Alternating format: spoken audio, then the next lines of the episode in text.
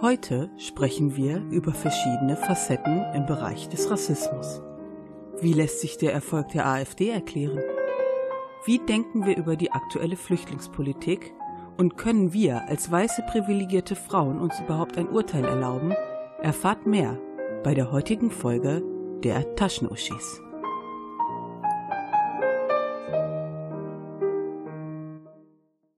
Hallo zusammen, hier sind wir wieder, eure Taschenuschis mit der Mel und der Steffi. Hi. ja, wir haben heute mal, äh, also wir haben ja angekündigt schon, was wir heute machen wollen. Steffi, möchtest du es nochmal wiederholen? Ja, wir machen heute Rassismus. Aber und ich sage das mit einer extra verführerischen Stimme. Aber da das Thema sehr breit gefächert ist, haben wir das halt ein bisschen eingeschränkt. Aber wir gucken einfach mal, wie es läuft. Wir haben uns halt vorbereitet. Steffi, haben wir uns vorbereitet? Ja, wir haben uns total vorbereitet. Also auf jeden. Also ich habe auf jeden Fall mich so ein bisschen vorbereitet. Ich weiß noch nicht, ob ich das überhaupt einfließen lasse. Ich ja, glaube, wir, ich glaub, wir werden uns einfach im Kopf und Kragen wieder reden. Ich finde, aber das ist auch berechtigt. Ja, also um mal zu sagen, wie wir uns ja eingegrenzt haben. Rassismus ist ja so ein Riesenthema. Und das kann man ja auch aus tausend Seiten beleuchten. Und wir sind nun mal äh, weiße privilegierte Frauen. Und uns betrifft das ja eher weniger. Von daher haben wir gedacht, okay, ist schwierig, wir wollen unbedingt drüber reden. Wie machen wir das? Ah, okay, sprechen wir darüber, wie wir den Rassismus, den aktuellen Rassismus und die Entwicklung in Deutschland empfinden. Kann man das so bezeichnen, Jan? Ja, kann man bezeichnen. Also wir werden natürlich nicht super in die Tiefe gehen, weil es immer total schwierig ist und es ist einfach viel zu breit gefächert. Also ich konnte mich schon alleine 24 äh, Stunden darüber aufregen und äh, wäre wahrscheinlich noch lange nicht fertig. Was ich einfach unglaublich gerne machen würde, wäre mal vielleicht noch eine zweite Folge hierzu mit jemandem, der wirklich Rassismus erlebt, aktiv, immer.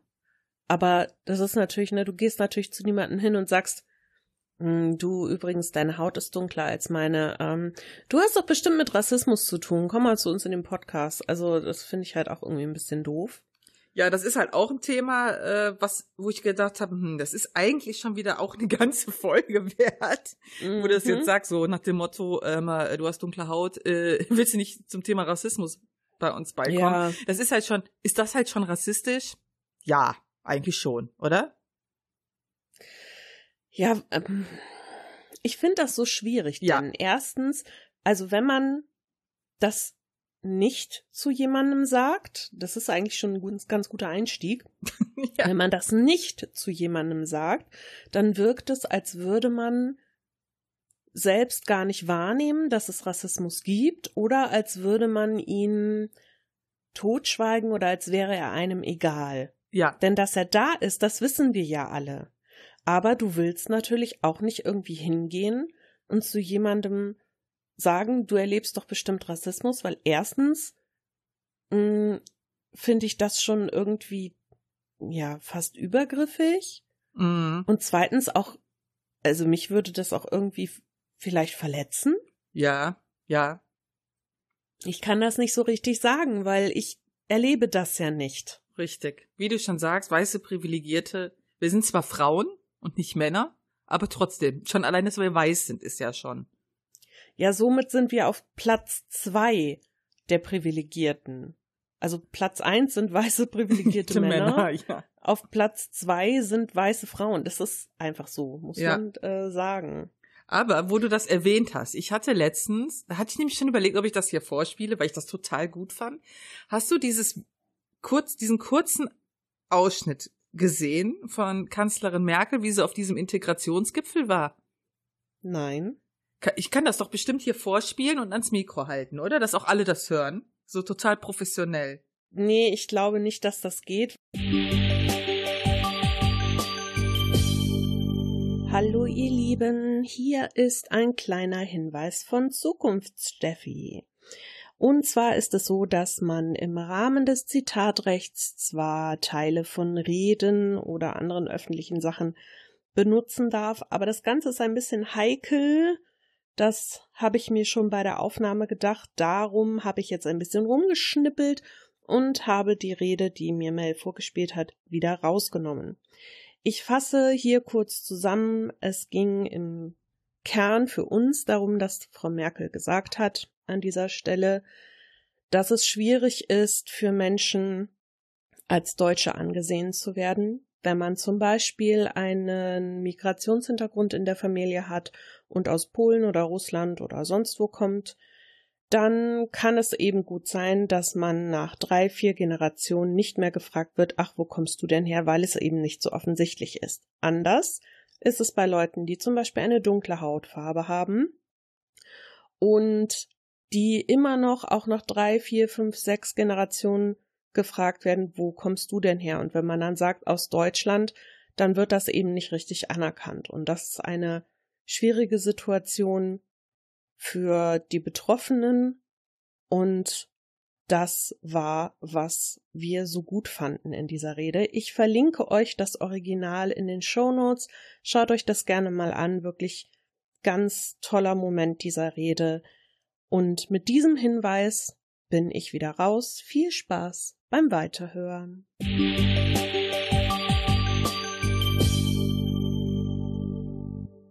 Ich finde, das trifft es halt ziemlich gut. Ich hatte das halt gesehen äh, auf Twitter, da schrieb halt einer, äh, man könnte ja so viel meckern, wie man will über Frau Merkel, aber das ist halt mal wieder der Beweis, was sie halt eigentlich kann. Ja, und das, und da habe ich wirklich eine Gänsehaut bekommen, weil sie hat so recht. Ja, das hörst du ja schon immer, wenn die, wenn ich halt mal so höre, äh, auf Social Media, wenn Leute eine Wohnung suchen. Ey, das ist so, das ist genau ja. das. Wie dieser Schauspieler, der sagt, ich spiele immer nur die Verbrecher ja, es, die leben in weiß ich nicht wie vielen Generationen schon hier und wenn du dann eine neue Wohnung haben willst, dann fragen die so, äh, ja, äh, aus welchem Land kommen sie denn? Äh, aus der Türkei? Und du denkst so, nee, ich bin hier geboren und aufgewachsen und, und keine Ahnung was, aber es interessiert keinen Schwanz. Ja, ich finde das auch ganz schlimm. Ich meine, ich krieg das ja jeden Tag mit bei uns. Für die Leute, die jetzt vielleicht uns noch nicht so oft gehört haben, ich arbeite in einer Schule für Deutsch als Fremdsprache und wir arbeiten mit ausländischen Akademikern, Ärzten etc. und bringen denen eben Deutsch bei und die sollen dann hier studieren und praktizieren und hast du nicht gesehen. So. Es ist ja nun ganz oft so, dass die diese Planung nach Deutschland zu kommen schon Jahre vorher haben oder Monate vorher. Dann geht's ja um Visum beantragen, tralala. Und wenn es dann irgendwann soweit ist, dass sie herkommen können, oder sie sind eben schon hier, oft brauchen sie Hilfe bei der Wohnungssuche. Und wir haben gesagt, okay, wir helfen zumindest so weit, dass wir Kontakte haben, wo die Leute sich hinwenden können. Es gibt halt verschiedene WGs und manchmal Single Apartments. Wir wissen ja alle, Düsseldorf ist ja nicht gerade besonders billig. Das ist schon ganz gut, Kontakte auch zu haben. Und vor allen Dingen auch Kontakte zu haben, die aufgeschlossen sind, weil ja. du aus dem Ausland kommst. Eine Zeit lang haben wir versucht, neue Kontakte aufzubauen. Und meine Kollegin hat sich dann drum gekümmert, damals noch hauptsächlich. Und es ist wirklich, wirklich schwer. Du wirst so oft gefragt, wenn du dich schon vorstellst und sagst, irgendwie, ich komme von der und der Schule, das und das machen wir, mit den und den Leuten arbeiten wir. Ja, aber das sind Ausländer, das will ich nicht. Mm. Da wirklich, da klappt mir das Messer in der Tasche auf. Oder ja, okay, Ausländer, kein Problem. Ähm, woher kommen die denn? Dann machen die das davon abhängig, aus welchem Land die kommen. Also zum Beispiel so, ja, keine aus Afrika. Und dann denke ich mir, ja, äh, sind die irgendwie, weiß ich nicht, anders, schlechter als andere oder so? Ja, aber niemand äh, aus den asiatischen Ländern, die kochen immer so stinkende Sachen. Hä? Also wir wirklich, was man sich da anhören muss. Oder auch dieses, ja, aber wenn ich da jetzt jemand aus den äh, arabischen Ländern nehme, dann bringt der ja all seine Freunde und seine ganze Familie mit. Dann habe ich da nachher zehn Leute sitzen. Was? der will auch alleine in seinem Zimmer hocken und lernen oder ja, da hat vielleicht mal ein Freund da und man erzählt oder quatscht. Das ist, wo, wo ist denn Also ich verstehe das einfach überhaupt nicht. Ja, das ist echt schlimm. Ich habe mir da äh, in der Vorbereitung Gedanken drum gemacht.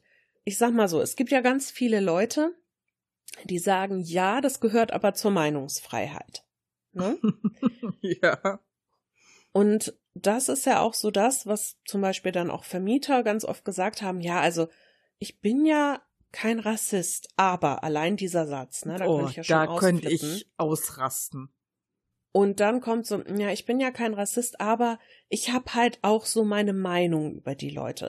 Und dann denke ich mir, ja, willst du dich jetzt mit Meinungsfreiheit hier rausreden? Also Rassismus ist keine Meinungsfreiheit. Rassismus ist Hass. Und Hass ist keine Meinung.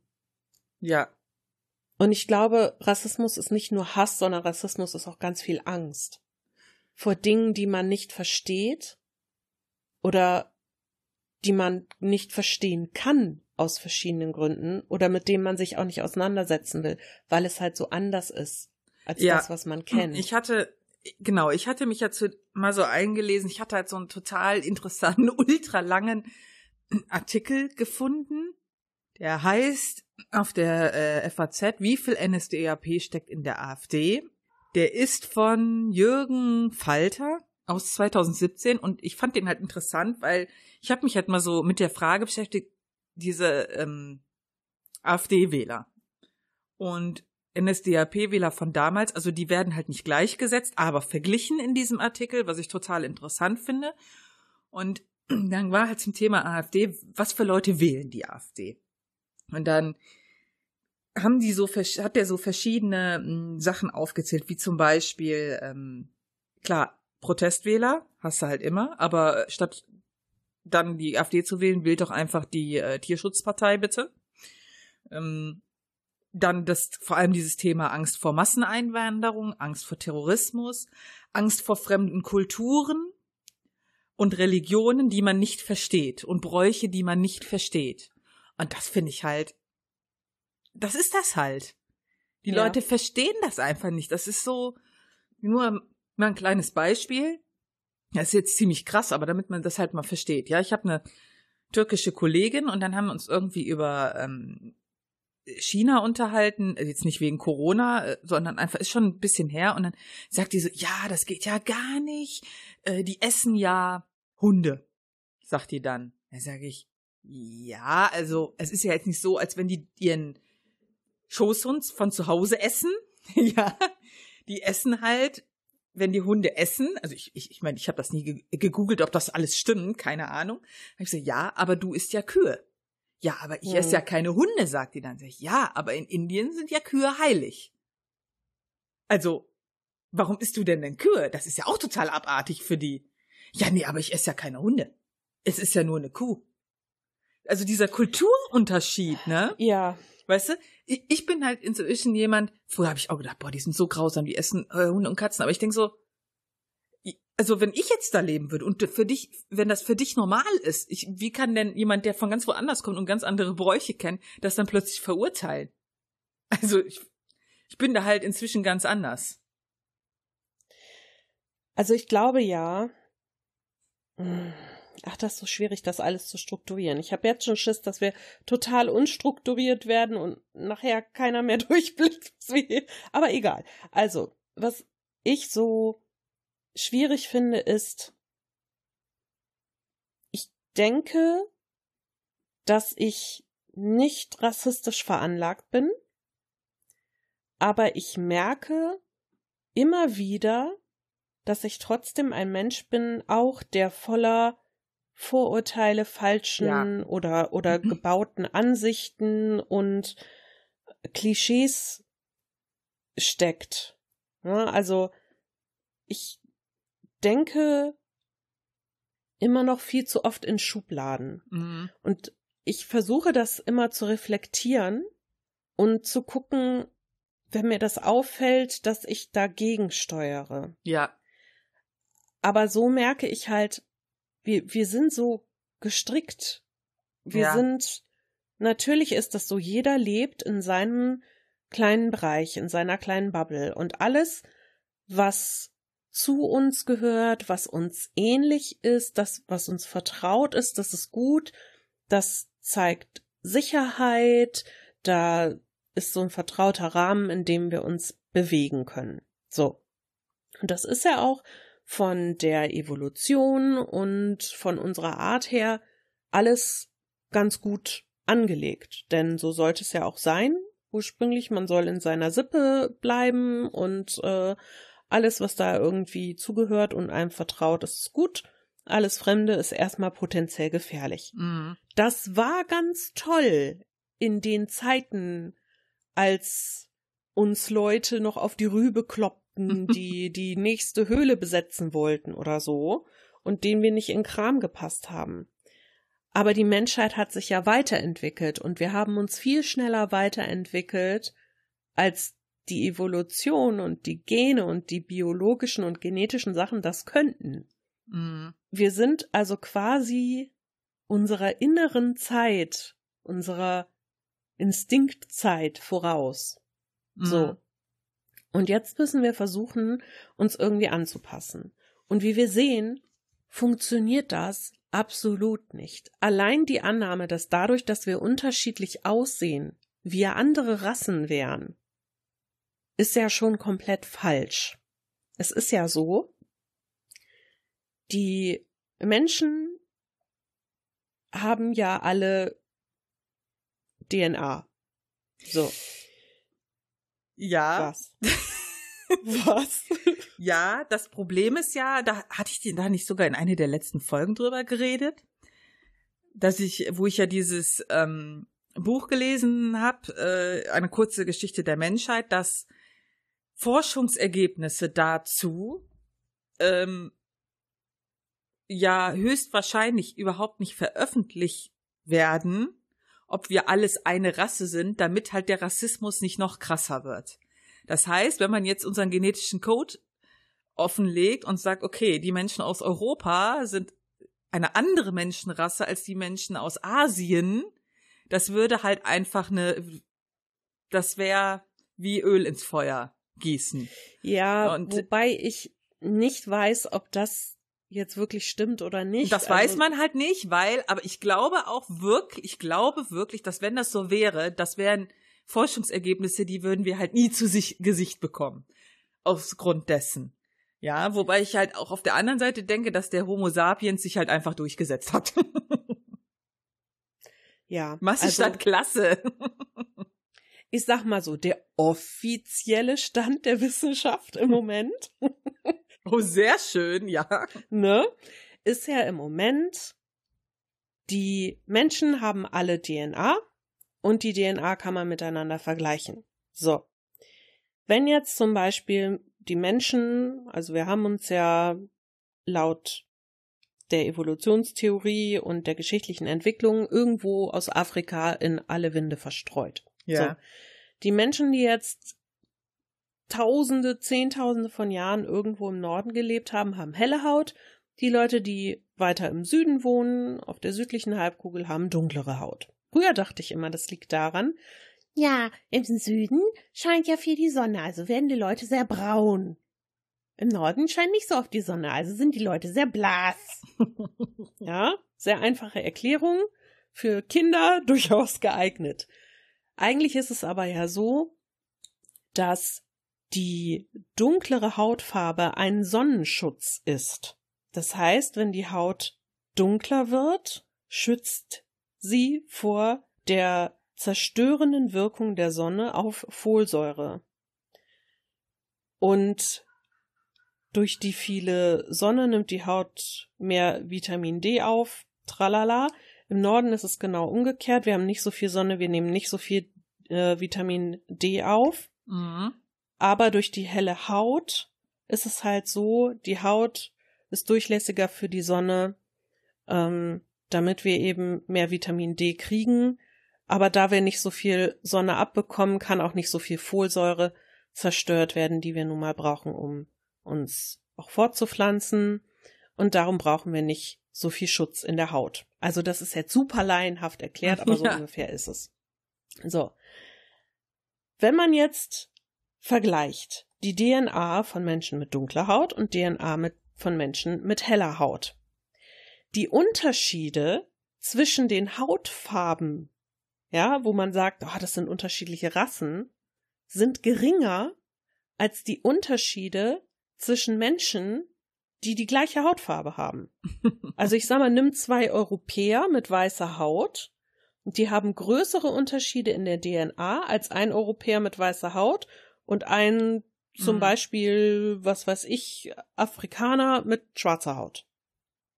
Das ist die offizielle, die offizielle wissenschaftliche Version. Ich will Mel hier nicht ihre Theorien kaputt machen. Verschwörung! ja, und da kann man mir dann doch nichts von, von unterschiedlichen Rassen erzählen. Oder? Bei, bei Hunden zum Beispiel, Hunderassen oder so, das ist völlig klar. Es klingt jetzt nach einem Vergleich, aber so, ich will nicht Menschen mit Hunde vergleichen. Aber es ist so, wenn du Hunderassen, wenn du die DNA vergleichst, da sind super große Unterschiede. Das gibt es bei den Menschen so, aber nee, nicht. Nee, das gibt es nicht, nein. Und wieso sollen wir dann nicht alle gleich sein, nur weil wir unterschiedliche Haut haben? Weil der Mensch das Fremde fürchtet. Das ist leider ja. so. Ja. Und genau das ist es auch, warum wir in vielen deutschen mhm. Bundesländern einen höheren Anteil an Rassismus sehen, in Bundesländern, wo bisher weniger Ausländer sich niedergelassen haben, als in den Bundesländern, wo das schon länger so ist und vermehrt so ist. Mhm. Und ich glaube, das ist, das ist ein großer Grund dafür. Die Leute fühlen sich bedroht. Mhm. Ich, ich denke halt, ähm, dass halt vieles so momentan auch hochkommt. Also viele machen ja auch immer diesen Vergleich, ne? Ist ja vollkommen verständlich. Ich glaube, dass auch viele Angst haben, dass diese alte NSDAP-Zeit ja, ich sag jetzt mal, zurückkommt. Ich, ich nenne das mal so. Ja. Und ähm, auch ich hatte wirklich schon Albträume dazu, weil ich bin ja auch nicht nur deutsch. Ja, dann fängst du halt an schon zu grübeln. Mm. Und ich finde das halt, ich finde schon, dass man ähm, darüber nachdenken muss und aufpassen muss. Ja, dass man halt sagt, dass sowas darf nie wieder passieren und, und, und. Und dass man gegen Rassismus kämpfen muss. Aber ähm, als ich halt diesen Artikel gelesen habe, ne, diesen Vergleichsartikel zwischen NSDAP und ähm, AfD, hat halt auch der Autor so einen ganz interessanten Punkt gebracht, wo der, der hat so ein bisschen die Angst genommen, ne? Also der hat so ein bisschen diese Angst genommen davor, dass diese Zeit nochmal kommt weil er halt erklärt, dass viele kleine Faktoren damals, ähm, der Niedergang der Weimarer Republik und, und, und diese ganzen Krisensymptome, der äh, Staat war nicht in der Lage, eine stabile Regierung zu bilden, die Parteien waren total unfähig, irgendwas zu schaffen, und zwar ganz anders als heute. Ja, ähm, dass sich die Elite so abgespalten hat von der normalen Bevölkerung. Das sind so viele, viele, viele, viele Punkte, die im Endeffekt zu dem geführt haben, was passiert ist. Und da sind wir halt noch lange nicht. Ja, und aber trotzdem macht mir das total. Ja, Angst. natürlich. Schon alleine ist für mich ganz schlimm der Gedanke, dass die Leute in diese Richtung denken. Ja. Also, und zwar beide Seiten. Einmal die, die Angst davor haben, dass die Angst überhaupt da sein muss, dass sowas kommen könnte nochmal. Und auf der anderen Seite die Leute, die so denken, dass sie sagen, Deutschland nur den Deutschen.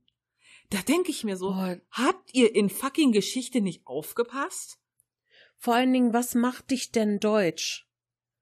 Was macht dich deutsch? Ich finde, dieser ganze, dieser ganze Egoismus, dieser ganze Hass, dieses ganze äh, dies ist mein Land. Es hat ja jetzt auch wieder sowas von alle raus und wir sind kein Einwandererland mhm. und so. Wir sind ein Einwandererland. wir sind nach dem Krieg wieder aufgebaut worden, nicht nur von Trümmerfrauen nee. und von Kriegsheimkehrern, sondern es kamen so viele Leute aus anderen Ländern, die uns den Arsch gerettet haben, ja. die dafür gesorgt haben, dass wir hier wieder vernünftigen Wirtschaftsaufschwung hatten, dass wir jetzt da sind, wo wir sind. Ja, zum Beispiel der von einer Bekannten aus der guten Bekannten äh, aus der Familie. Der Vater ist halt so auch nach Deutschland gekommen, ja. Der kam hier hin als Gastarbeiter und hat Deutschland mit aufgebaut. Wieder. Ja. Ja, und da können wir einfach nur unendlich dankbar für sein. Und dann diese äh, Scheiße, oder weißt du, die Leute, die äh, sich darüber beschweren, so, äh, ja, Deutschland die Deutschen. Und äh, nach der Demo äh, gehen sie erstmal mit ihren AfD-Kollegen beim Italiener eine Pizza fressen oder was. Also, das ist so eine Verhältnismäßigkeit, die verstehe ich überhaupt nicht. Nein, aber das sehen die ja nicht als Ja, natürlich äh, nicht. sowas. Also ich habe äh, vorhin auch noch irgendwie in zwei, drei Podcasts reingehört, weil ich dachte, hm, okay, ähm, hör dir noch mal ein bisschen Meinungen dazu an und auch Podcasts von Leuten, die selber Migrationshintergrund haben. Vielleicht kann ich den den Podcast verlinken, der war sehr gut. Der ist, das ist von ähm, dem Podcast Toya, aber billig gewesen. Und die hat halt mit einem, ich glaube, er ist Politologe und Kabarettist, Till, irgendwas, äh, gesprochen. Und er sagte, für diese Menschen, die so denken, ist es absolut gegenseitig nicht auszuschließen, dass sie in der einen Minute auf der Straße stehen und schreien Türken raus, Türken sind alle scheiße, geht dahin, wo ihr herkommt, Hm. und in der anderen Minute einen Döner essen. Und wenn man dann sagt, ja, aber du bist doch gegen Türken, wieso isst du jetzt einen Döner? Das hat damit nichts zu tun. Und das ist so ein, so ein für mich völlig verzerrtes Ja, Bild. das ist für mich so heuchlerisch. Ja, aber für die ist das vollkommen normal. Weil ich glaube, man kann sich das vielleicht am ehesten damit erklären, also so versuche ich mir das immer zu erklären. Ich stecke natürlich nicht in den Köpfen drin, dass man sich so eine eigene Weltsicht und so eine eigene Realität aufbaut und darin so gefangen ist. Ich, also, das Ding ist ja, ich glaube einfach, dass die, ich glaube, dass viele das gar nicht kapieren. Für die sind das zwei völlig unterschiedliche Dinge. Die trennen das halt total, was ich niemals könnte. Ja, für Mhm. mich ist das dasselbe. Ähm, und ich finde es, aber es ist halt, finde ich, gefährlich zu sagen, ja, die sind halt doof. Ja, ich denke, Die dass, sind nicht doof. ich denke, es, ich muss dazu sagen, dass ich denke, dass viele, die jetzt so äh, AfD wählen und ähm, äh, so auf diese scheiß Demos gehen und Ausländer raus und wir haben ja viel, wir sind hier kein Einwanderer. Ich glaube, dass die meisten doof sind, weil die das nicht verstehen, was die da sagen. Das glaube ich wirklich. aber nicht die Leute, die die Rädchen drehen. Aber die Leute, die, aber wenn du mal so einen Bernd Höcke nimmst, Ja. das ist ein ganz pfiffiger Typ und das ist viel gefährlicher. Es Ja. ist viel gefährlicher, wenn, wenn wir, ähm, ich hatte mich ja auch im Vorfeld mal über Thüringen erkundigt. Also ich gehe mal jetzt davon aus, dass viele äh, wissen, was zur Thüringen-Wahl passiert ist. Ähm, da würde ich jetzt auch nicht mehr im Detail drauf eingehen. Ich kann da mal einen Podcast zu verlinken. Ich habe nämlich so einen äh, Polit-Podcast entdeckt, den ich recht cool finde. Und da durchleuchtet die ähm, Podcasterin nochmal wirklich das ganze Dilemma, was da passiert ist und vergleicht das mit dem, was damals passiert ist. Also die Kurzfassung ist ja, äh, dass halt ähm, die FDP mit AfD Stimmen ihren Platz in der Politik in Thüringen sicher gemacht hat, aber halt mit rechten Stimmen. Die sind geschlossen hingegangen, haben die gewählt und das ist halt damals der erste Minister der Nazis ist halt auch in Thüringen so gewählt worden. So. Und dass dieser Coup, ja, den der Bernd Höcke da gemacht hat, diese Planung und das, wie der schon alleine dem gratuliert hat, das ist so eins zu eins von dem abgeguckt, wie Hitler damals dem Minister gratuliert hat. Und das ist kein Zufall. Das, Hm. das ist einfach ein so cleverer und gefährlicher Typ. Da wird mir ganz komisch. Ja. Ähm, wenn das jetzt nur Blöde wären, den könntest du ja irgendwie noch, wahrscheinlich noch Einhalt gebieten. Aber wenn du so einen Pfiffigen hast, der das lenkt und steuert, der die Doofen beeinflusst und ähm, manipuliert, und das ist richtig gefährlich. Das ist es eben, ne? Du sicherst dir am besten eine Basis. Hm. Am besten geht das eben darüber, dass du in Zeiten, die Menschen verunsichern, Sicherheit versprichst. So. Und wenn du gefunden hast, was den Menschen am meisten Angst macht, und das war nun mal seit 2015 die sogenannte Flüchtlingskrise, dann kannst du genau in diese Kerbe reinspringen. Und die AfD, die suggeriert den Menschen, die entsprechendes Gedankengut hegen, mhm. Sicherheit und Kontrolle. Und das ist zum Beispiel etwas, was ich immer ganz gut daran sehe, dass die meisten, die mit der AfD sympathisieren, diese Partei nur an ihrer Einstellung gegenüber Ausländern ausmachen. Die haben ja aber noch viel mehr ja, in natürlich. ihrem Wahlprogramm. Und wenn ich mir das angucke, schleudern die einen wieder in die 30er, 40er Jahre. Ja, zurück. das Ding ist, ähm, was ich halt so krass finde bei der AfD, dass die Le viele wählen die, glaube ich, aufgrund dieser Ausländergeschichte. Aber das sind ja oft auch die, das sind ja Arbeiter, die die wählen. Ja. Ja, und man muss dazu sagen, also wenn jetzt irgendjemand hier das hört, der AfD-Sympathisant ist, ja, Leute, lest euch mal das Wahlprogramm durch. Weil für die Arbeiterschicht tun die gar nichts. Die sind noch schlecht für euch. Wenn, wenn man als einfacher Arbeiter eine Partei haben will, die sich für die Sachen einsetzt, die einem wichtig sind in diesem Stand der Gesellschaft, dann verdammt nochmal wählt die Linken. Ja, die AfD ist nicht für die einfachen Leute da draußen, die ist für die Gutverdienenden und die beutet die Schlechtverdienenden noch mehr aus. Aber nee, dass dieser Ausländerfokus, diese Angst vor diesem Fremden wird so fokussiert, ja, dass alles andere total übersehen wird. Ich hatte ähm, nämlich zum Beispiel gelesen, dass äh, die AfD-Wähler, da sind nur drei Prozent von Arbeitslose. Ja, das sind gar nicht die ja. Arbeitslosen. Ja, das sind gar nicht die das Arbeits. Sind, das sind ganz, ganz viele gebildete Leute. Ja, und dann das ich. Das macht mir richtig Angst. Das ist richtig krass. Es sind nämlich nur drei Prozent der AfD-Wähler sind arbeitslos. Hinzu kommt, was ich auch total interessant finde, das sind nur drei Viertel der Wähler sind Männer. Ja. Ja.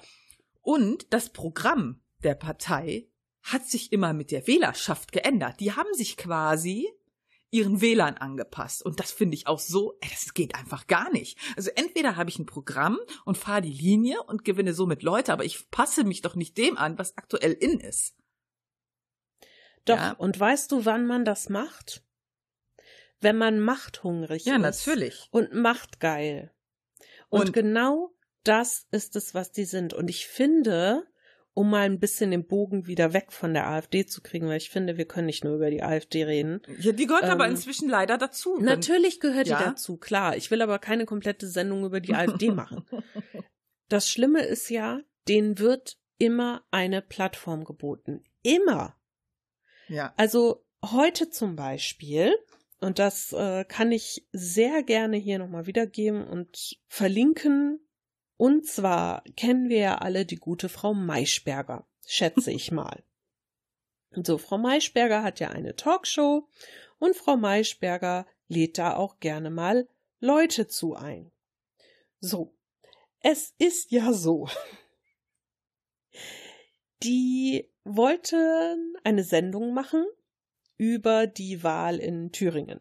Und dann haben die halt so geguckt, okay, wen können wir einladen und es gibt halt ja immer die Gäste, die sie dann einladen und es sitzen dann auch immer Leute im Publikum, die dann so mitdiskutieren. Das sind halt oft Leute, die sie extra einladen, die dann gewisse Interessensgruppen oder religiöse Verbände oder irgendwas präsentieren.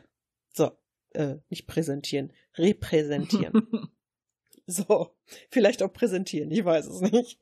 Also auf jeden Fall gibt es den Herrn Suleiman Malik und der ist in Thüringen aktiv und der ähm, ja, da gab's, also da wurde eine, eine Moschee in Erfurt gebaut und damals standen die alle sehr in der Kritik und der ist auch irgendwie stellvertretender Ortsteilbürgermeister, also auf jeden Fall sehr, sehr aktiv, auch für Muslime und so in Ostdeutschland. So.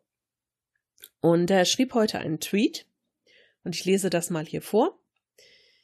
Ich, Muslim und direkter Betroffener der rassistischen Hetze der AfD, wurde von Maischberger ausgeladen. Wisst ihr, wer stattdessen eingeladen wurde? AfD-Vorsitzender Tino Krupala. In diesem Thread erzähle ich euch den skandalösen Vorfall. Am 24.02. wurde ich angerufen. Herr Malik, wir würden Sie gerne in unsere Talkshow einladen. Sie stehen ja in der öffentlichen Kritik und in Thüringen wird Ihre Moschee gebaut. Ich dachte mir, endlich, endlich gibt man uns Migranten, Muslimen auch eine Bühne in den Talkshows. Am 5.03. Wir müssen Sie ausladen. Sie stehen zu sehr in der Öffentlichkeit, das ist unfair gegenüber den anderen. Wir wollen Bürger zu Wort kommen lassen, die nicht so sehr in der Öffentlichkeit stehen. Deshalb kommt Tino Krupalla zu Wort. Was zum Teufel? Ich wurde kritisch. Wenn das Kriterium Öffentlichkeit ist, dann laden Sie bitte auch die AfD aus. Wir sind direkt betroffen von der AfD-Hetze. Wer vertritt uns? Wieso fragen Sie mich zuerst und dann laden Sie mich aus? Dann wurde er laut und hässlich. Sie sind aber nicht so wichtig. Ich habe gesagt, so rede ich nicht mit Ihnen. Sorry, ich mache das Ganze öffentlich und habe aufgelegt. So, äh, es geht noch ein bisschen weiter, aber das ist halt so die Grundgeschichte. Das Ganze ging dann etwas viral. Ja, verständlicherweise. Ja, und von der Redaktion von Maischberger wurde dann ungefähr zwei, drei Stunden später auf Twitter ein Statement veröffentlicht, dass ich etwas, ich sage mal, nichtssagend fand. Mhm. Und zwar lautete es wie folgt. Weil uns sehr viele Fragen erreicht haben, wir bereiten für den 11. März die Sendung Maischberger vor Ort aus Erfurt vor, in der die kontroversen Vorgänge um die Thüringer Ministerpräsidentenwahl im Februar und die bundesweiten Folgen thematisiert werden. Eingeladen werden Politiker von CDU, Linken und AfD, da diese drei Parteien die Debatte maßgeblich prägten. Die Redaktion hatte Herrn Suleiman Malik für das Publikum angefragt, wie viele andere engagierte Thüringer Bürger auch. Wir bedauern, dass wir Herrn Malik und vielen weiteren Interessenten und Interessentinnen für diese Sendung absagen mussten. Diese Absagen stehen in keinem Zusammenhang zu der Einladung der Politikerinnen, die sich den Fragen des Publikums stellen werden. Herr Malik war am 16.11.16 in eine Publikumssendung zum Thema Integration eingeladen. Hier berichtete er über den Bau seiner Moschee in Erfurt und den Widerstand dagegen. Die Redaktion schätzt ihn als engagierten Diskutanten, der wichtige Probleme in der Gesellschaft anspricht. In unseren Sendungen thematisieren wir auch alle gesellschaftlich relevanten Themen.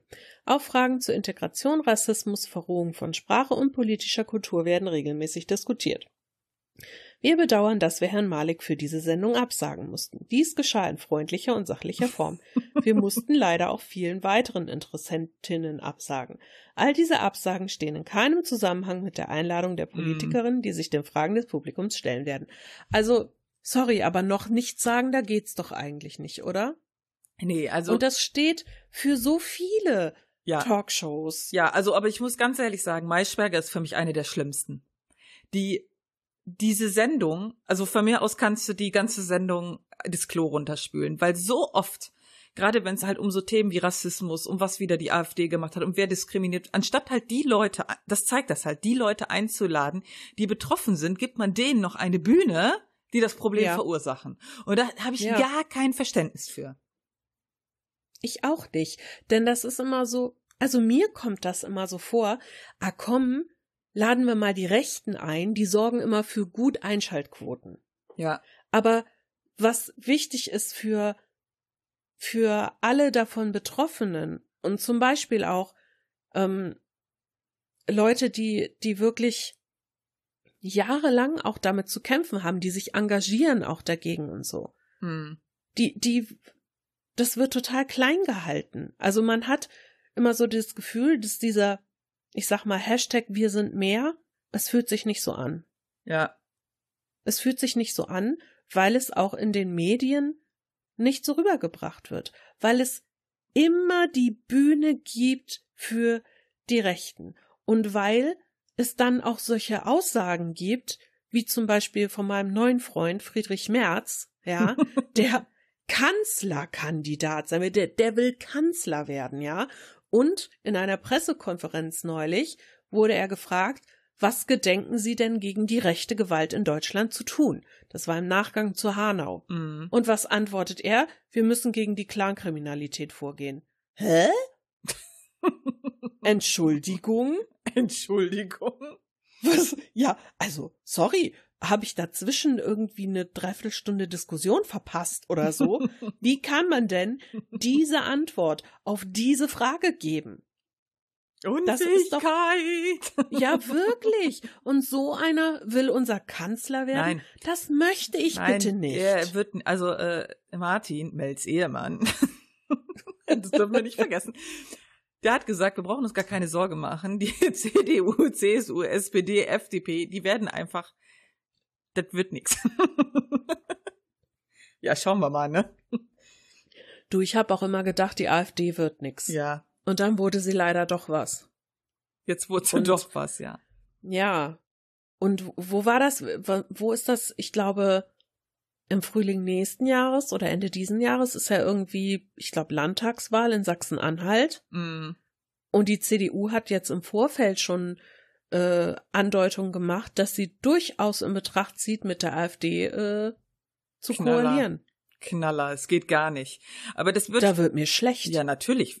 Also, das, das, was ich halt so traurig finde an diesem ganzen Rassismus-Thema, also wir sagen halt jetzt, ah, wir sind halt frei, weiße privilegierte Frauen, das stimmt, aber ich habe einen Kumpel, der hat halt mal erzählt, also das ist ja in jedem Land so. Also es ist ja jetzt nicht nur so, dass es bei uns schlimm ist, es gibt Länder, da ist das noch sehr viel schlimmer. Moderne Länder wie Italien, Frankreich, ja. Ähm, aber es ist ja jetzt nicht so, als wenn Weiße nicht auch Rassismus erleben. Es, Rassismus gibt es durch alle Schichten, in allen Ländern gegen alle. Ja, auch Weiße sind ja ich davon bin mir nicht, betroffen. ich bin mir nicht sicher, ob Weiße wirklich davon betroffen sind. Ich, also es gibt viele Weiße, die sagen, ja, wir sind auch davon betroffen. also, aber also wenn ich mir dann anhöre, wie Leute, die davon betroffen sind, sagen, äh, Weiße sind nie davon betroffen, dann tendiere ich fast dazu, Also- zu glauben. Ne, also weil ich glaube- kann mir jetzt nicht vorstellen. nee, ich glaube halt anders, ja. Also ich glaube, das ist halt nur ein kleiner Bruchteil von dem, was andere erleben. Äh, das denke ich. Also äh, Kumpel hat mir halt erzählt, er ähm, bei ihm ist es halt so, er lebt halt auch in einem äh, Viertel mit einem hohen Ausländeranteil und äh, sagt er, wenn ich halt über die Straße gehe, ich bin halt ein weißer Mann, dann werde ich beschimpft von äh, höchstwahrscheinlich ausländischen Gruppen. Ja, das sind halt äh, Türken, was weiß ich. Und die sagen dann halt zu ihm, du blödes weißes Schwein, wir machen dich fertig. Das ist auch Rassismus. Ja, ja, klar. aber ähm, das finde ich auch ganz schlimm. Also, stell mal vor, du gehst hier durch, weiß ich nicht, äh, hinterm Hauptbahnhof, durch ein Viertel und dann wirst du beschimpft. Finde ich auch schlimm, aber ich denke halt immer trotz allem, du hast mehr Chancen im Job, du hast mehr Chancen, sagen wir, ich sag jetzt mal doof, vielleicht auch Partnersuche, bei äh, Stellenausschreibungen, bei Wohnungssuche. Deine Chancen sind overall hunderttausendmal besser. Ich könnte mir vorstellen, dass wenn Weiße sowas erleben, dass es daran liegt, dass Das sie so Frust. beschimpft werden oder Ja. so. Genau, dass sie dieses Privileg haben. Das Ja, ist der Grund, Das glaube ich auch. aus dem dann der Hass den Weißen gegenüber entsteht. Und natürlich, also zum Beispiel die angespannte Beziehung zwischen Weißen und Schwarzen, also ich glaube gerade in Amerika ist es ja Mhm. nun, ne? Und da spielt natürlich jetzt nicht nur die, ich sag mal, aktuelle Situation rein, sondern diese ganze Jahrzehnte, Jahrhunderte Geschichte, die das hat. Ja. Da sind so viele Narben, so viele Verletzungen und so viel, ja, ich sag mal, Verhalten, das sich auch nie mehr wahrscheinlich ändern wird. Oder wenn es sich ändert, nur noch sehr, sehr, sehr, sehr Ja. langsam. Du kannst das im Prinzip kaum eindämmen, ja. Auch g- gerade wenn Ja. du halt sagst, äh, hier Thema Schwarz und Weiß in Amerika, äh, kann ich nun wieder nur das Buch äh, Eine Kurzgeschichte der Menschheit ans Herz legen. Das erzählt die Geschichte ganz gut nach, was da über Jahrhunderte passiert ist. Das ist, das kannst du nicht schnell lösen. Es wird Rassismus leider immer geben. Ja, aber Mhm. ich versuche halt immer, was ich halt so ganz schlimm finde, ist, wenn du das mal so im unmittelbaren Bekanntenkreis hast, ja, ich bin halt jemand, ich sag dann was. Aber wie viele sagen nix mit dem Argument, ja, was soll ich denn da diskutieren? Also, wenn du irgendwann mal einen scheiß Grund hast zum Diskutieren, dann doch dann. Also dann, wenn sowas ist. Ja, ähm, dieses, wie du halt sagst, ja, ich bin ja kein Rassist, aber. Ja. Ja, und ähm, das finde ich halt irgendwie, ja. Du das kriegst, Ding ist, ja. du musst diskutieren. Wenn du die Fresse hältst ja. und nichts dazu sagst, dann ist das wie eine schweigende Zustimmung. Ja.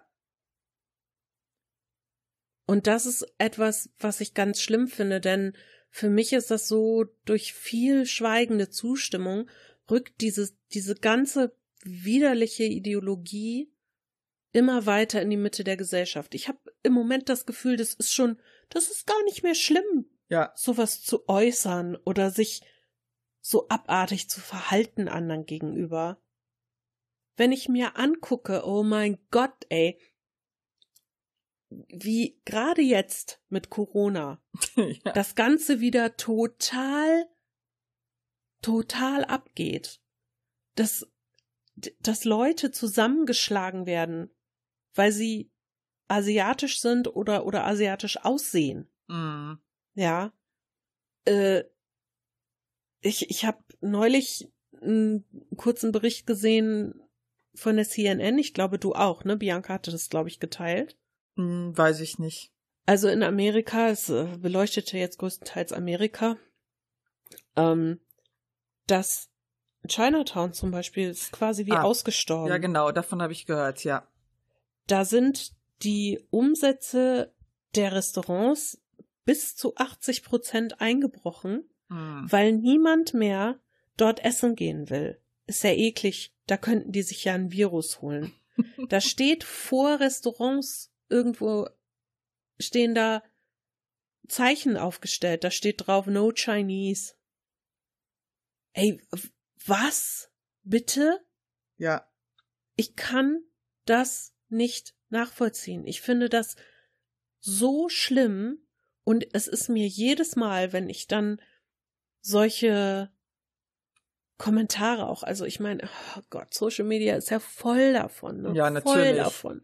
Es ist so ekelhaft. Und manchmal, wenn die Leute dann auf Facebook irgendwie, ich weiß nicht mehr zu was für ein Beitrag das war, hätte ich neulich irgendwie wieder äh, gelesen, da schrieb da, ach so, genau, das war ein, ein Maler aus, ich weiß nicht mehr wo, der hat einen Angestellten und die, der kommt irgendwie aus irgendeinem arabischen Land. Auf jeden Fall haben die halt ihre Arbeit gemacht und so und irgendwann rief dann ein Kunde an und sagte, der Typ, ne, der, mhm. der arabische Mitarbeiter soll nicht mehr zu ihm kommen, äh, der würde ihn nicht mehr in sein Haus lassen und äh, das ginge gar nicht. So einer aus so einem Land käme ihm nicht rein, so ein dreckiger Ausländer, bla bla bla. Dann hat der Maler zu ihm gesagt, äh, weißt du was?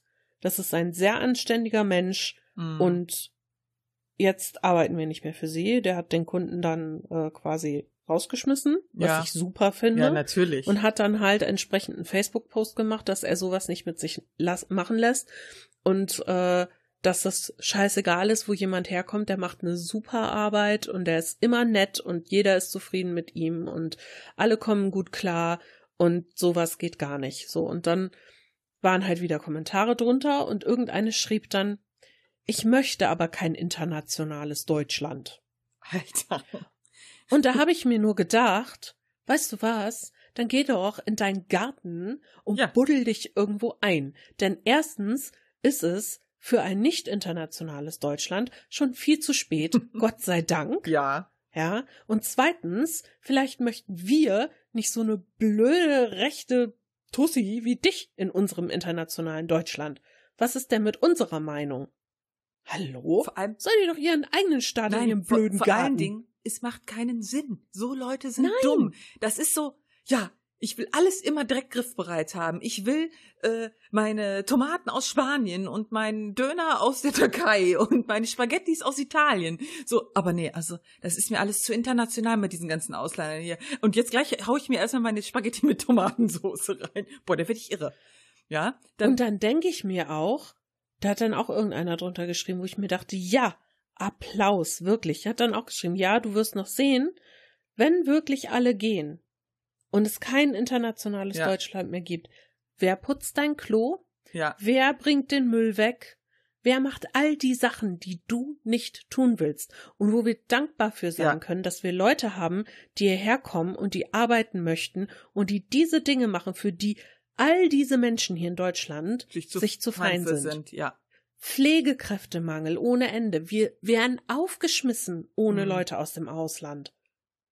Ja, aber das ist natürlich, das ist natürlich kein Problem. Die stehen dann ja unter ihr, ja. Ja. Also sie ist ja was Besseres. Genau. Und dann ist es auch okay, wenn das ein Ausländer macht.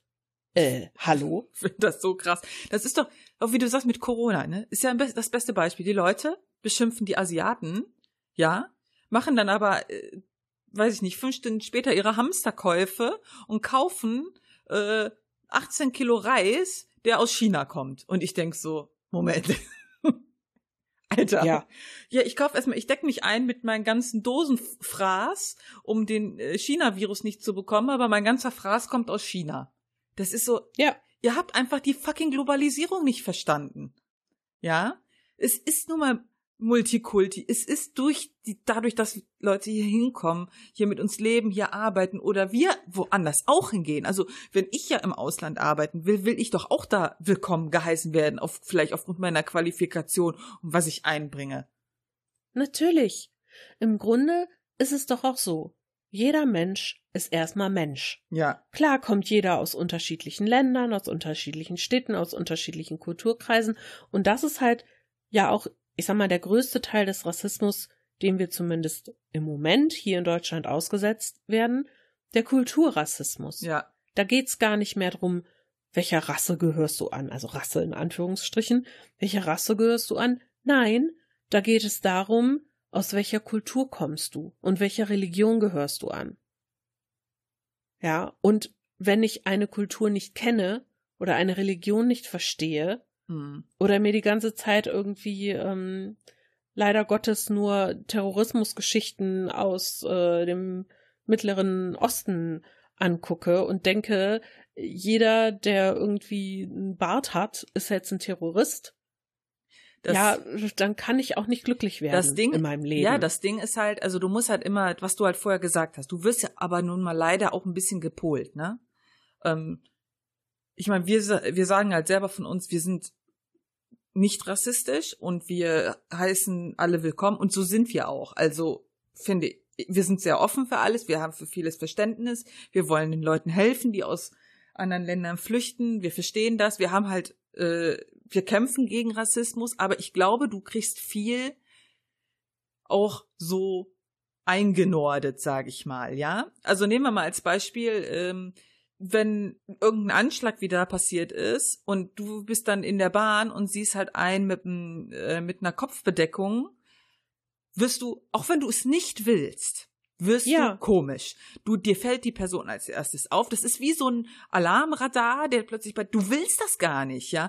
Aber wenn das passiert, du bist jemand und ich bin jemand, ich reflektiere das dann bei mir selbst und sag dann selber zu mir, wie bescheuert bist du eigentlich? Ja? ja. Und ich glaube, viele können das nicht. Du wirst halt so auch gepolt von deiner Gesellschaft, von dem, wie du aufgewachsen bist, von den Medien. Und die Medien sind meiner Meinung nach bei den meisten Sachen einfach das größte Übel. Hm. Finde ich. Ja, weil, weil viele Menschen auch einfach völlig unreflektiert aufnehmen, was in den Medien so geschrieben wird. Es- viele informieren sich ja nicht aus verschiedenen Quellen, Ja, sondern nehmen halt einfach auf, was sie da so die, lesen. die Leute denken halt nicht um die Ecke. Ich äh, kann mich halt noch total gut dran erinnern, wo dieser, du bestimmt doch auch, da war doch einmal an dieser Silvesternacht in Köln, wo diese vielen Frauen da auf der Domplatte irgendwie Ja, so sexuell belästigt worden wären, ja. ja. Und da haben ja natürlich, weil ich ja in Köln arbeite, natürlich auch meine Kolleginnen viel drüber geredet. Und dann meinten immer so, ja, und dann diese Ausländer und dann haben die die Frauen belästigt. Und dann habe ich immer nur äh, gesagt, ja, und das ist jetzt wird ihnen ja ganz komisch, wenn halt so eine Gruppe dann äh, hinter ihnen daherlaufen würde. Und zum Beispiel führt ja auch viel über die Domplatte, wenn du zum Hauptbahnhof willst. Ja. Mhm. Und dann habe ich dann immer so gefragt, ich bin ja so ein Fragensteller, wenn es um Rassismus geht, ja? Also weil sagen, ja, du, du, du, das ist aber falsch, was du da denkst, es bringt ja nichts. Du musst so die Leute ein bisschen darauf stoßen. Dann habe ich gesagt, also jetzt mal ganz ehrlich, habe ich zu meinen Kolleginnen gesagt, wenn ihr im Dunkeln über die Domplatte geht, wäre das jetzt eine Gruppe alkoholisierter deutscher Fußballfans, ich mache jetzt mal mega Klischee, würd, würdet mhm. ihr euch sicher fühlen? Wäre das was anderes? Sagt meine Kollegin so, ja, nee, das wäre ja auch komisch. Sag ich, seht ihr, es ist scheißegal, ob das ein Araber ist, ob das ein Chinese ist, ob das ein Deutscher ist. Das ist die Konstellation, die es ausmacht. Es ist egal, woher das kommt. Ich find's auch un wenn wenn ich in äh, als Frau allein in der Bahn fahre spät abends und da ist ein creepy Typ, das ist egal, was für eine Hautfarbe der hat. Ja, wenn der mich creepy anguckt, dann guckt er mich creepy an. Ja. ja. Ähm, oder ich hatte das mal vor vielen, vielen Jahren. Da war ich auch irgendwie alleine abends am Bahnhof und noch wirklich, das bestimmt schon 15, 20 Jahre her. Und da waren halt auch so drei ähm, junge Männer, ich vermute auch arabischer Herkunft. Ich habe halt nicht gefragt und ich war halt ganz alleine mit denen und die guckten auch immer so rüber und das hat mich halt nervös gemacht. Das hätte aber auch, das hätten auch Deutsche sein können. Aber du bist hm. ja auch so ein bisschen, wie ich ja gesagt habe, du wirst ja darauf gepolt, davor Angst zu haben. Und die sind original, die sind, die haben das Beste gemacht, was mir je hätte, also das habe ich noch nie erlebt. Die kamen zu mir hin und haben gefragt, aber ich bin fast explodiert. ich hatte so Schiss. Die haben mich gefragt, Entschuldigung, wir haben mal eine Frage an dich. Hast du Angst vor uns? Du brauchst keine Angst Echt? vor. Ja. Da war ich, ich war so jung da. Dann habe ich so gesagt, muss ich das?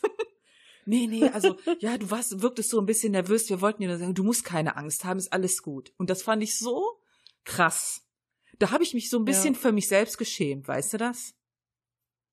Ja, das kann ich mir aber vorstellen. Das ist ja auch so ein ertappt werden in der in der eigenen ja, ich sag mal Gedankenwelt, in dem eigenen Schubladendenken und ich meine, natürlich ist gerade das sind ja jetzt auch Sachen, die zusammenkommen, ne? Du bist irgendwie als junge Frau unterwegs, ja, alleine und es ist abends und da stehen irgendwie mehrere Männer und du denkst, oh Gott, das ist so ein bisschen merkwürdig hier.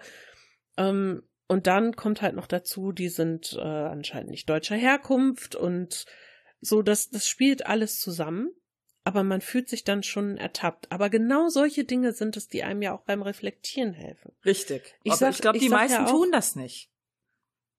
Nee, und ich, ich, wie du eben sagtest, ne, also wir sind keine Rassisten. Also ich kann nur noch, nur noch mal betonen, wir halten uns nicht für den Gipfel der äh, unrassistischsten Leute der Welt. Ich für meinen Teil kann sagen, ich bin auch rassistisch, ungewollt, mhm. wirklich ungewollt, weil ich eigentlich ablehne, ja, Menschen nach ihrem Äußeren oder ihrer Herkunft zu beurteilen, sondern für mich zählt, wie verhalten die sich mir gegenüber oder anderen gegenüber. Aber dennoch ja. kann ich nicht umhin, mich dabei zu ertappen, mhm. wie ich urteile innerlich über Menschen, die anders aussehen. Ja. Und das tut mir wahnsinnig leid. Und ich möchte das nicht. Und ich möchte auch nicht, dass äh, jemand sich von mir in irgendeiner Art und Weise diskriminierend oder äh, rassistisch angegangen fühlt. Mhm. Und ich habe die Diskussion lustigerweise gerade gestern mit einem unserer ehemaligen Schüler gehabt. Der ist vor, boah, bestimmt vier Jahren war der bei uns ich habe den ewig nicht mehr gesehen. Und gestern kam er und hat äh, einen Freund mitgebracht und wollte, dass der bei uns Kurse macht und so. Der Freund hat dann irgendwie da seine Daten ausgeführt. Ich habe mich dann mit ihm unterhalten und dann meinte ich so, ja, Mo, was machst du denn jetzt? Und er so, ja, ich studiere Medizin, jetzt schon im dritten Jahr. Ich so, mein Gott, das ist schon so lange her. Und so sagt er, ja.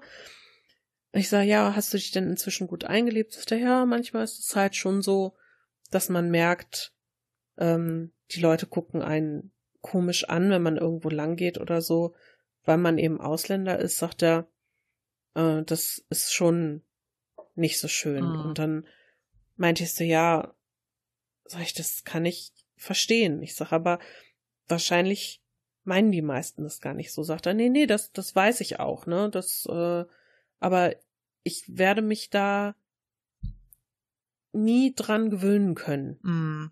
Sagt er, wahrscheinlich ist das einfach was, womit ich jetzt leben muss. Dass ich komisch angeguckt werde Mhm. manchmal. Und ich sag mal so, er sieht jetzt nicht super auffällig oder ähm, weiß ich nicht, äh, extremistisch Mhm. arabisch aus oder so.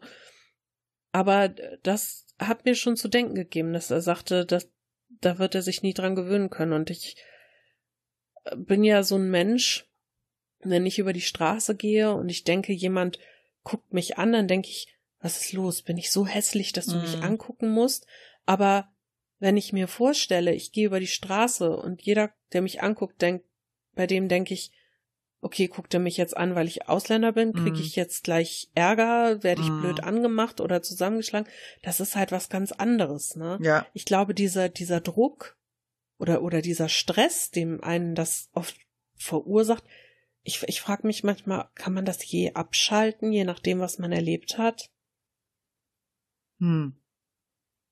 Ich glaube nicht. Das ist halt, ja, und das ist halt was, was wir nicht beantworten können, ne? Ja, weil ja. wir, wir haben das nicht.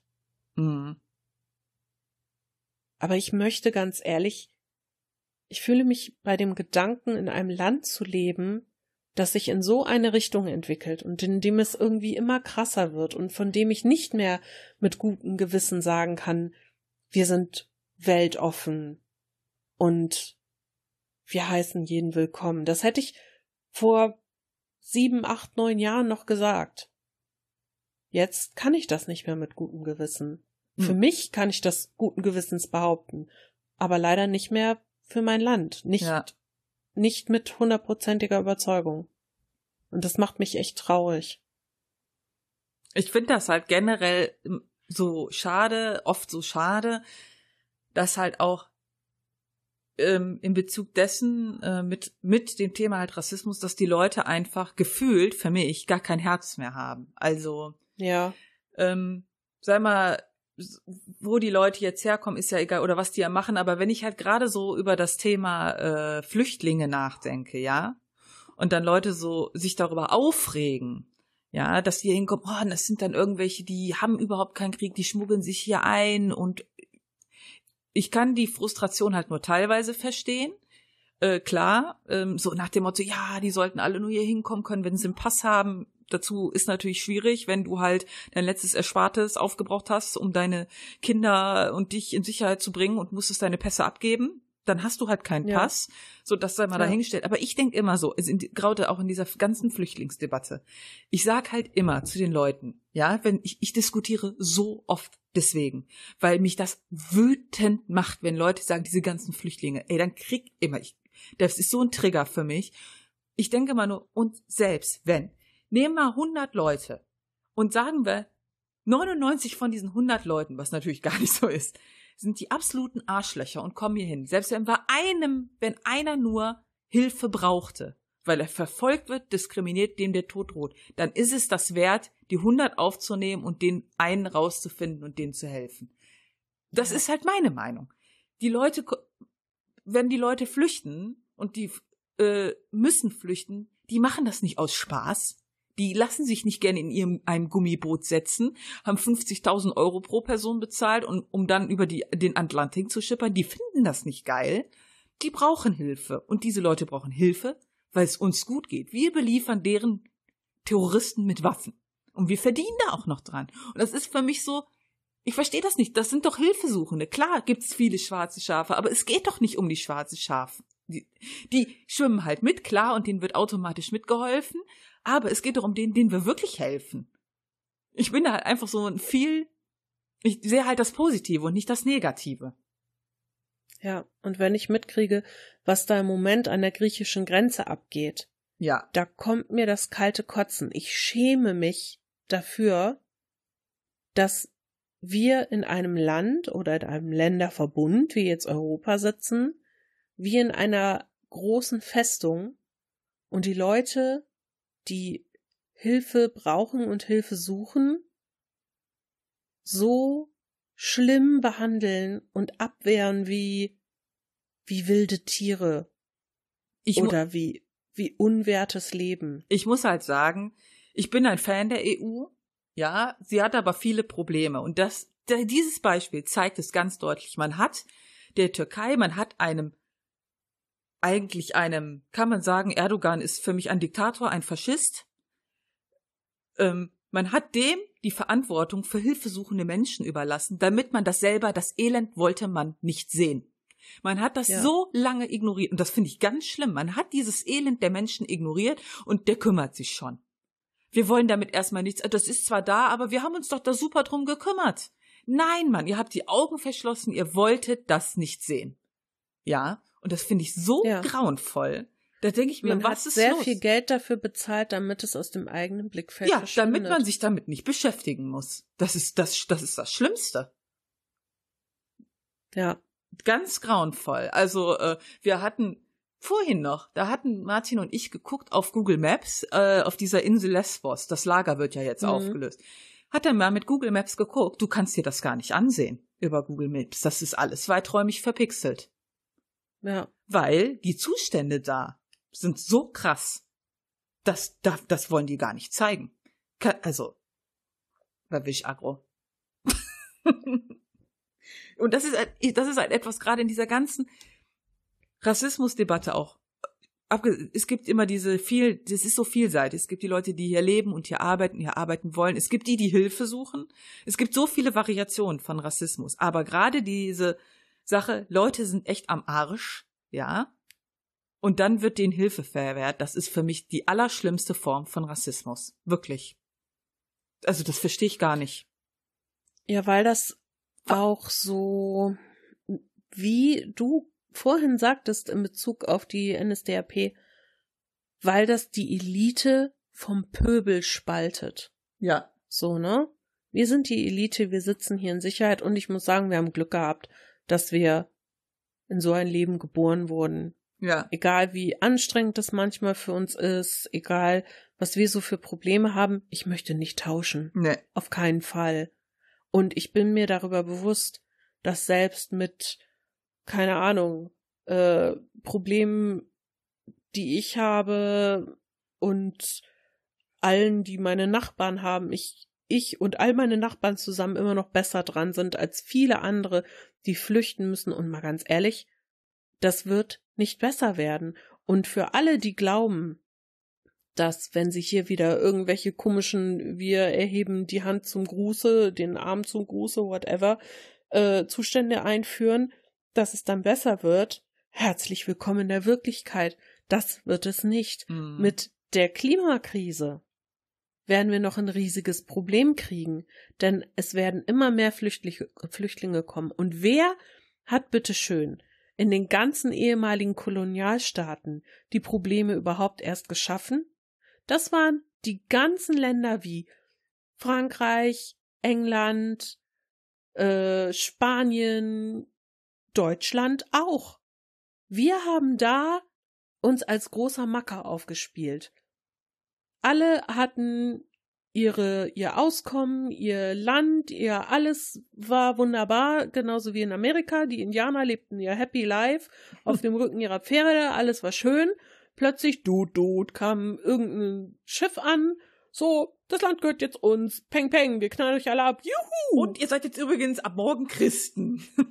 Genau. Und ähnlich war es doch da auch. ja, ganz schlimm. Oder Indien, ja, Ja. unter Kolonialherrschaft oder so. Und das ist, das ist so schlimm, Mhm. sich über andere zu stellen und zu sagen, ja, du, das gehört jetzt aber alles uns.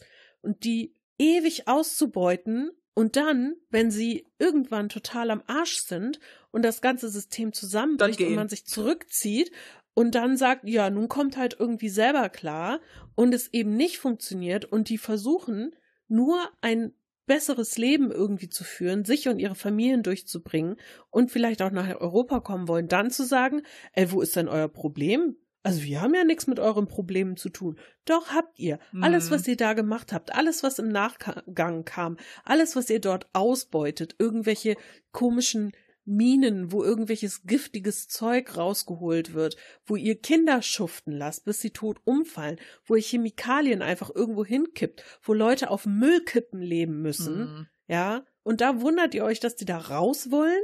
Und irgendwo ein besseres Leben führen wollen, wenn sie die Chance haben, tun sie das. Das würdet ihr genauso machen. Ja, vor allen Dingen ist es ja so, die Leute haben hier immer Angst vor dem Fremden und Unbekannten.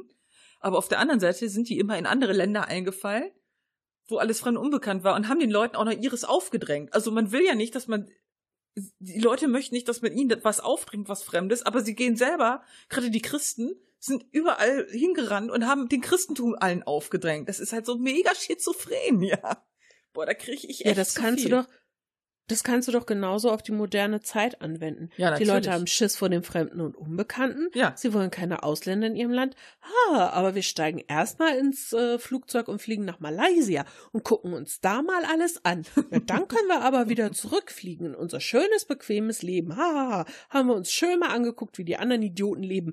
Boah, da könnte ich ausrasten. Ich glaube auch einfach, dass zu wenig Aufklärung betrieben wird, ja, weil die Medien sich halt immer auf andere Dinge konzentrieren. Also ich hatte doch tatsächlich mal eine Diskussion, glaube ich, auch auf Social Media. Da ging es halt auch um diese Flüchtlinge und das, ich, ich weiß gar nicht mehr, mit wem ich die hatte, ist ja wurscht.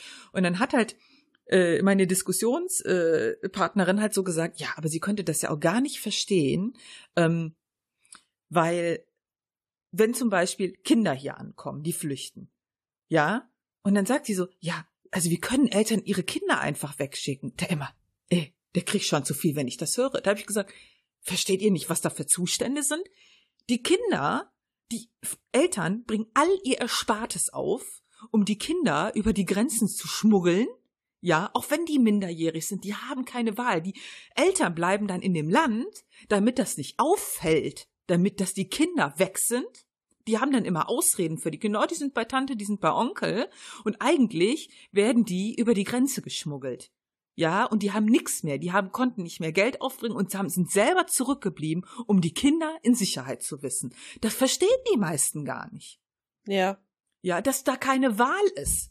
Eltern, du glaubst doch nicht, dass Kind oder Eltern ihre Kinder, ja, die meisten Eltern lieben ja nun mal ihre Kinder. Freiwillig minderjährige Kinder, weiß ich nicht, acht, neun, zehn, elf, zwölfjährige oder auch älter in so eine Schlepperbande äh, bringen, 50, 50 K zahlen, äh, ja, und sagen, ja, äh, gute Reise. So ist das nicht. Die haben keine Wahl. Wenn du sowas tust, bist du total verzweifelt.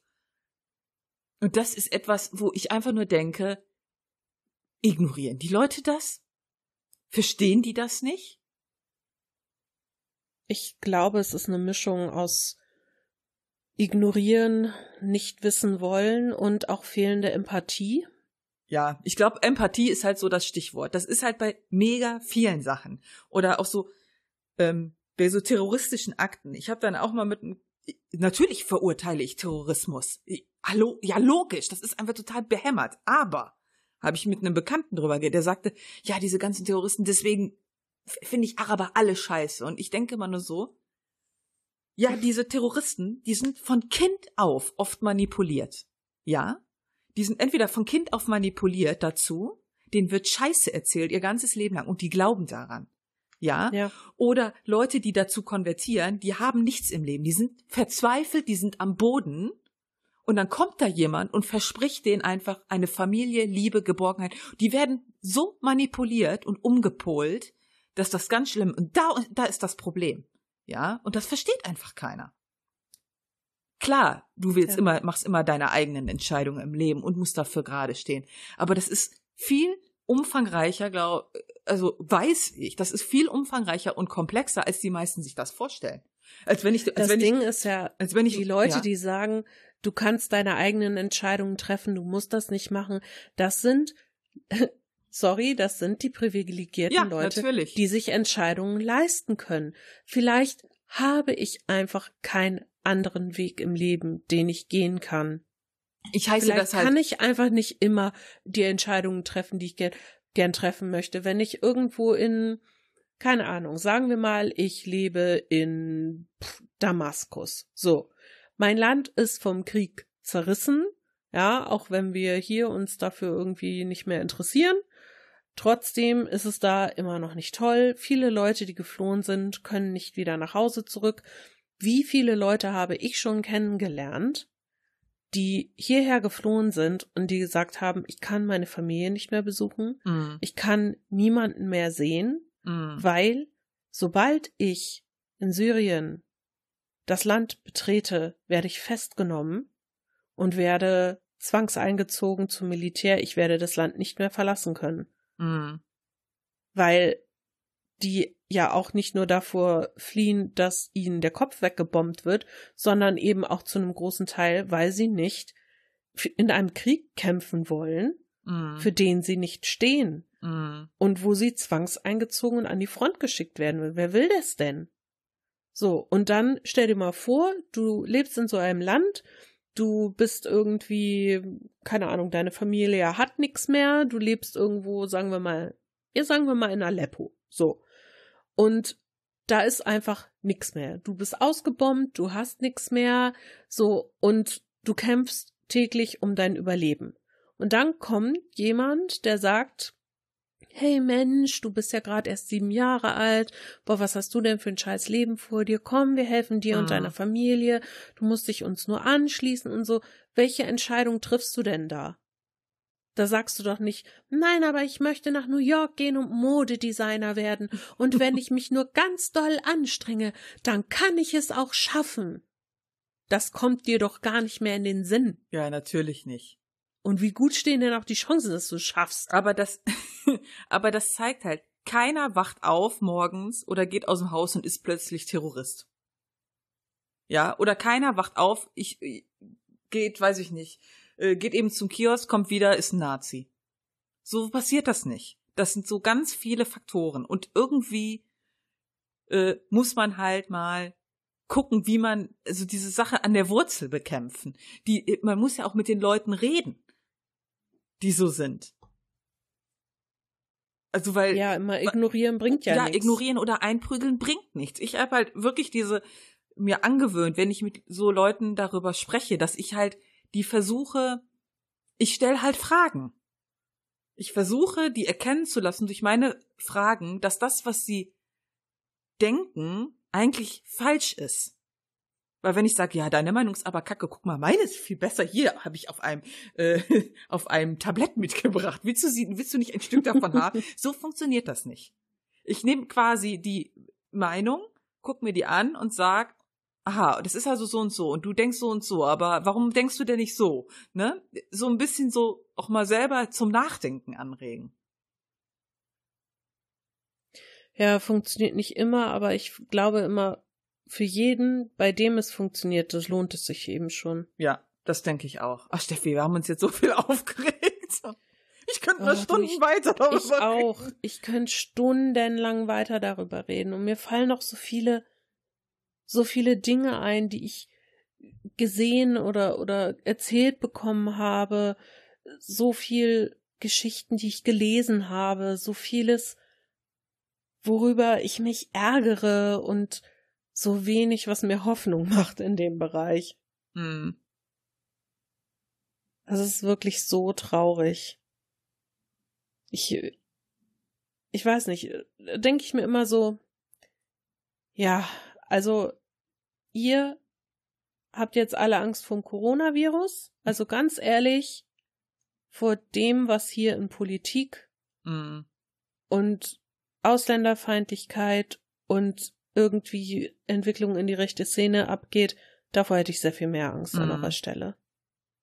Denn es ist nicht der Coronavirus, der uns zerstören wird, das sind wir selbst, die sich zerstören werden. Der Egoismus, die fehlende Empathie, die Angst und der Hass, Hm. die in allen von uns sind und die viele anscheinend gerne in die falschen Bahnen lenken möchten. Ja. Traurig. Ja. Wir müssen mehr Folgen davon machen. Wir reden jetzt schon Ich so glaube, lange. dann, dann werde ich vermutlich am Bluthochdruck sterben. Dann explodiert mir irgendwann mein Herz zu den Ohren raus. Ich glaube aber, wirklich, also ich muss jetzt einfach mal sagen, ich glaube, so Leute wie wir, ich will uns jetzt nicht natürlich in den Himmel loben, aber ich glaube, so Leute wie wir machen den Unterschied. Weißt du? Meinst du? Ja. Ich glaube, dass das wichtig ist. Wie wir, die mal was sagen, die äh, auch mal darauf hinweisen, dass nicht alles immer schwarz-weiß ist, die dafür kämpfen, dass diese Scheiße aufhört. Schon allein, die, dass man was sagt. Ich glaube, das ist es gibt noch mehr von uns, Steffi. Und noch Leute, die sehr, sehr, sehr viel engagierter sind, die noch mehr machen als den Mund aufmachen, die richtig aktiv sind und so, ja. Ähm und deswegen wird, ich, ich habe noch nicht meine Hoffnung verloren in diese Menschheit. Ja, dann musst du mich mitziehen, weil, also, ich habe noch nicht alle Hoffnung verloren, aber viel ist schon. Wobei ich sagen muss, jeden Tag, den ich auf der Arbeit verbringe und jeden Tag, den ich mit diesen tollen Leuten aus der ganzen Welt verbringe, gibt mir ein Stück Hoffnung wieder zurück, weil ich sehe, dass nicht nur wir oder eben viele andere Menschen, die ich kenne, so sind und dass es eben nicht nicht nur so wenige mit offenen Herzen gibt, sondern auch so viele aus so vielen anderen Ländern, die genauso sind und die sich genau das Gleiche wünschen für die ganze Welt und die mhm. genauso agieren. Und das ist so eine Sache. Wahrscheinlich mache ich deshalb auch meinen Job so gerne, weil das eben, das ist wirklich, das berührt einen jeden Tag im Herzen. Mhm. Und das macht einen jeden Tag im Herzen froh, so tolle Menschen treffen zu dürfen und vielleicht auch so die Chance zu haben, mehr zur Völkerverständigung auch mhm. beizutragen. Was ich in diesen fünf Jahren schon gelernt habe über andere Kulturen, andere Menschen, andere Ansichten und mhm. wie viel mir das die Augen geöffnet hat, ohne dass ich durch die Welt reisen muss, mhm. das ist irre. Und das kann ich eigentlich nur jedem empfehlen. Also jeder, guter Vorschlag eigentlich. Jeder, der ein bisschen rechte Gesinnung in sich spürt, könnte eigentlich mal an einem Projekt teilnehmen oder sich einen Job suchen oder so, wo er mit ausländischen Mitbürgern in Kontakt kommt. Mhm. Das ist eigentlich eine gute Idee. Nur mal reden, mal versuchen, seine Vorurteile zu überwinden und einfach mal andere Menschen kennenlernen. Und dann wird man feststellen, so viel unterscheidet uns meistens gar nicht. Richtig. Egal aus welcher Kultur man kommt. Richtig. Wir wollen doch alle nur dasselbe, um glücklich zu sein. Ja. Ist das nicht so ein schöner Abschluss? Das ist ein schöner Abschluss. Jetzt ist mein Puls auch gerade wieder ein bisschen runtergegangen. ja. Ich, ich glaube, Feedback lesen wir heute auch nicht vor.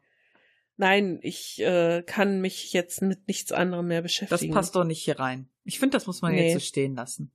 Ich finde das auch. Ich würde mich sehr über Meinungen freuen, wie die Leute da draußen so denken. Ja, und falls jemand mit uns gerne nochmal diskutieren möchte oder nochmal eine Folge machen möchte oder was auch immer, das kann man ja in verschiedene Richtungen lenken. Rassismus ist ja so ein großes Thema, haben wir ja schon festgestellt. Ja. Das reicht noch für, haha, 150.000 Folgen Taschen-OGs. ja, so ist es. Bis wir in die Kiste springen. Und hoffentlich die Welt verbessert haben oder so. Ja, hoffentlich. Ein ja, bisschen. Gut. Sollen wir mal aufhören? Ja, lass mal aufhören. Ja. Schlimmes Thema. Wir, ja, wir machen, wir machen demnächst wieder ein schöneres Thema. Ja. Wir haben jetzt wirklich zwei, drei recht schwere Themen gehabt. Und jetzt machen wir mal wieder was Nettes beim nächsten Mal. Ja. Versprochen. Wir wissen sogar schon was. Ja. Plan aber trotzdem nichts, ne? Genau. Ja, so wie immer. Ja, dann ist gut. okay. Gut, dann wünschen wir euch noch eine schöne Woche. Genau, bis zum nächsten Mal. Tschö. Tschüss. Wenn euch dieser Podcast gefallen hat, dann würden wir uns sehr freuen, wenn ihr uns bewertet, am besten mit einem Daumen nach oben oder fünf Sternen oder wenn ihr uns etwas Feedback zukommen lasst. Das könnt ihr machen über taschenuschis.de. Da sind wir mit unserer Homepage zu finden oder auch gerne als E-Mail unter feedback at taschenuschis.de.